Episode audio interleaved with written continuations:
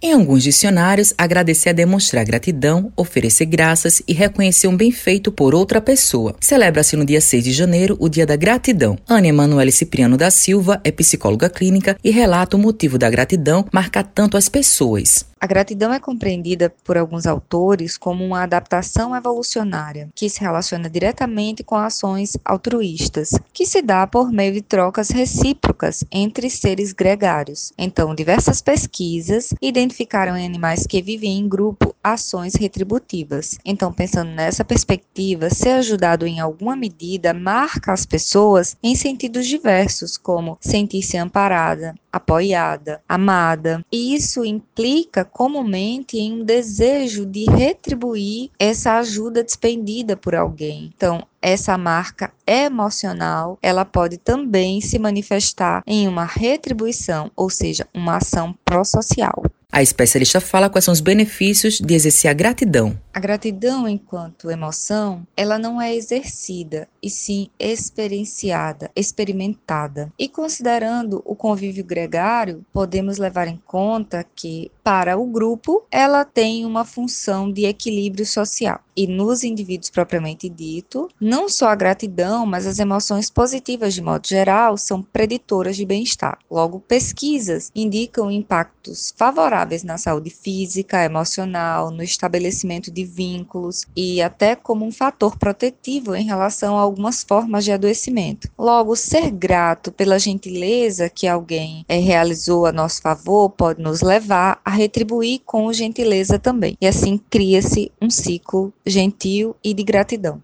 Maria Pecília Macedo é aposentada e pontua como exerce a gratidão no dia a dia. Eu exerço a gratidão todos os dias, louvando e agradecendo ao Senhor e rezando por todas as pessoas que me serviram, me servem e também fazendo o bem, porque se eu não fizer o bem, que mal eu não faço a ninguém. Eu sempre peço a Deus, todos os dias, que Ele me dê essa sabedoria, me dê essa gratidão para mim estar tá fazendo bem às pessoas. Matheus Silomar para a Rádio Tabajaro, uma emissora da EPC, empresa praibana de comunicação.